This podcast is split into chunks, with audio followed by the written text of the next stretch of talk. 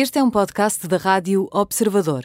Pode ouvir a rádio também em 98.7 na Grande Lisboa e 98.4 no Grande Porto.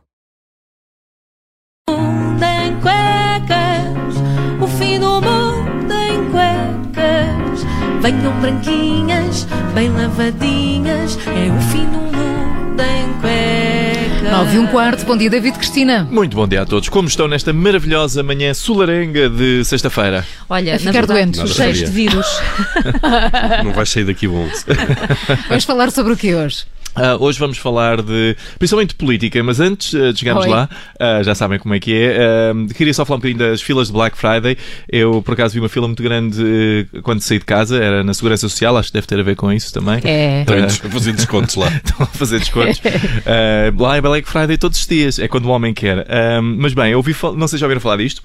Mas ah, eu li ontem sobre uma miúda de 21 anos que tem uma doença muito rara, ah, é alérgica à água. Ouviram falar disto? É muito, muito estranho. Eu já ouvi falar desta alergia, de- É- desta é. rapariga não. É muito. Assim, não conheceste. Chama-se Carla. Carla. Não, não se chama. Não sei, não sei, não sei como é que se chama. Que antipático. Não, não, não. Não está não tá a fazer nenhuma insinuação. Mas coitada, acho que ela só pode tomar banho duas vezes por mês. Ah, E dizem que a doença é mesmo, mesmo, mesmo muito rara. Eu acho que não deve ser assim tão rara que eu já apanhei para para cima de uns 20 taxistas com esta condição.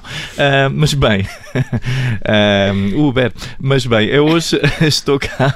Eu hoje estou cá para falar da política que interessa realmente a Portugal. E pelos vistos, três deputados, ou seja, 1,3% do Parlamento, é mais do que suficiente para dominar 50% da comunicação sobre política em Portugal. Hum, Então queres começar por onde? Bom, temos que começar pelo meu favorito. Uh, eu tenho um amigo que me disse que uh, o livro ia ser o meu tal canal. uh, mas pronto, temos que falar, temos que começar por falar da Joacine Catar Moreira. Outra vez, sou sincero, já anda, anda a mandar mensagens de apoio ao Rafael Assessor no Twitter, porque já não sei o que é que faria desta rubrica sem ele.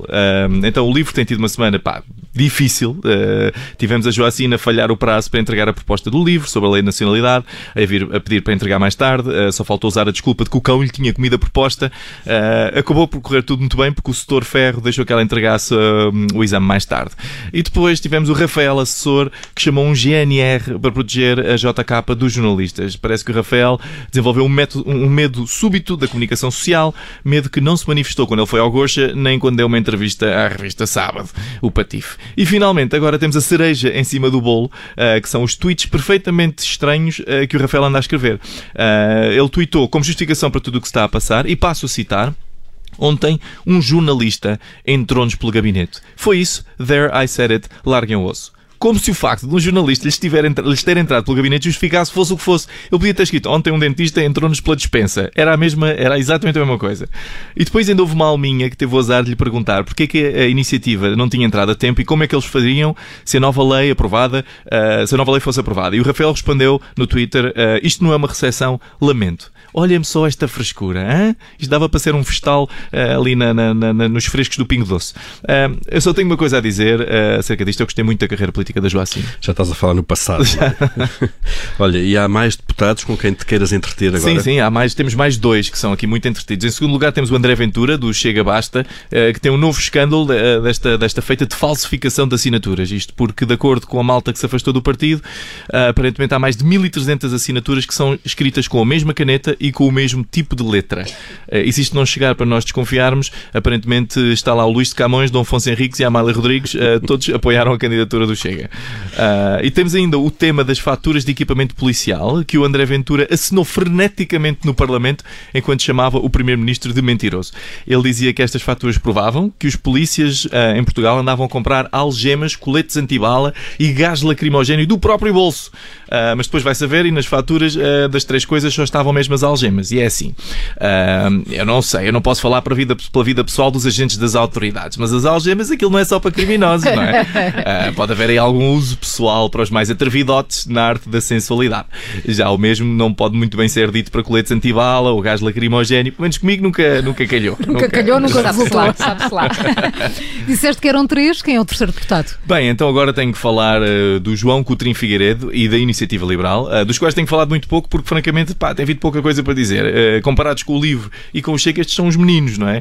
Agora querem que no recibo, ver, no recibo de, de vencimento, no recibo de vencimento conste também também a contribuição para a segurança social do empregador. Isto porque eles dizem que, no momento como só lá estão os 11% de desconto do empregado, as pessoas não se importam muito. Ou seja, eh, eles acham que as pessoas. O que eles acham é que neste momento.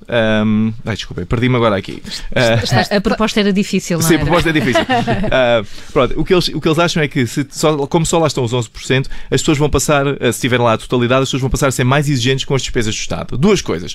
A primeira, ninguém neste momento pensa, ah, ah e tal, estou aqui à espera nas urgências há 5 horas porque caiu uma viga de amianto em cima do meu filho durante a aula de matemática, mas até nem estou muito chateado porque afinal de contas só estou a descontar 11%, não é? Mas se o Estado tivesse a, tivesse a receber 34%, aí é que eu ficava pior-se, não é? E finalmente, sem desprimor ah, ao, ao deputado João Coutrinho Figueiredo, mas se é para chamar a atenção com iniciativas destas, é melhor, quando tiverem a apresentar no Parlamento, usar uma fruteira na cabeça e mandar uma, uma ou duas bocas aos ciganos. Eh, Chama a atenção. David Cristina com o fim do mundo em cuecas, segunda-feira a nova edição. Bom fim de semana, David. Muito bom fim de semana. O fim do mundo em cuecas, o fim do mundo em cuecas. Venham branquinhas, bem lavadinhas, é o fim do mundo em cuecas.